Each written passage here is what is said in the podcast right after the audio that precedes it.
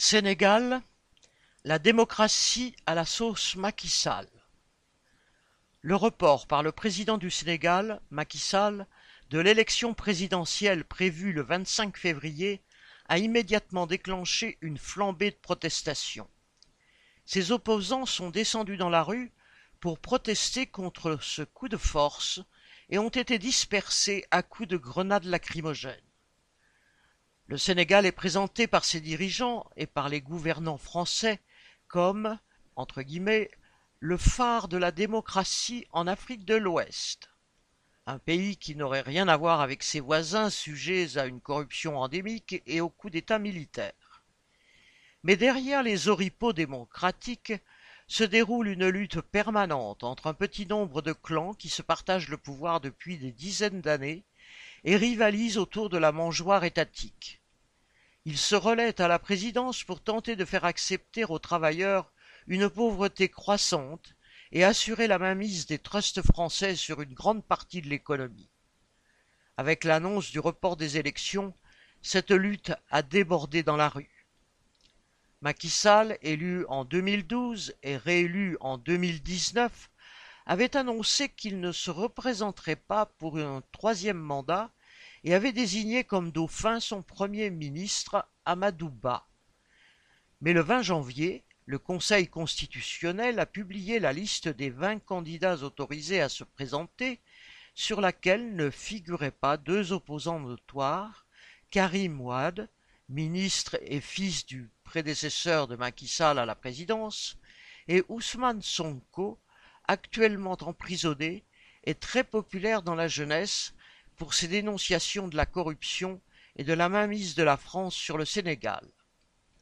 Karim Wade ayant riposté en lançant une commission d'enquête parlementaire sur l'intégrité des juges du Conseil constitutionnel, cela a donné un prétexte à Macky Sall pour stopper net le processus électoral. La réaction du président aux protestations est ce que l'on pouvait attendre de son sens de la démocratie tant vanté par les dirigeants français. Les manifestants qui tentaient de se rassembler ont été violemment dispersés par la police, certains embarqués, y compris des candidats aux élections. Internet a été coupé. Lundi 5 février, l'Assemblée nationale, qui débattait du report des élections, a été quadrillée par les gendarmes qui en ont expulsé les députés de l'opposition. Après quoi, la date des élections a pu tranquillement être votée pour le 15 décembre par ceux qui avaient été autorisés à rester.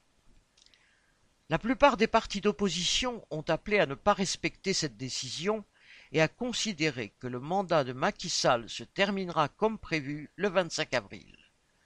Beaucoup doutent que celui-ci veuille réellement quitter le pouvoir.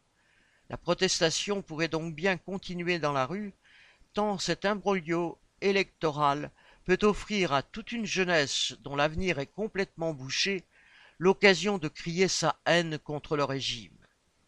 La colère qui avait éclaté en juin 2023 après la condamnation d'Ousmane Sonko est loin d'être éteinte, et beaucoup se souviennent sans doute des 23 morts qu'avait alors fait la répression.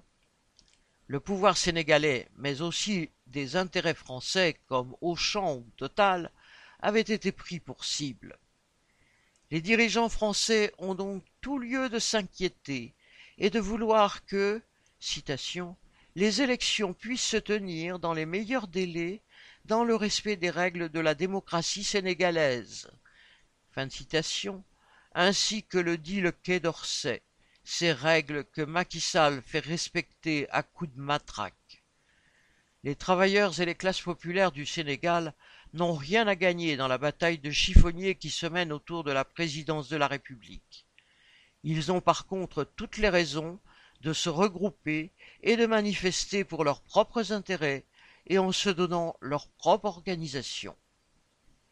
Daniel Mescla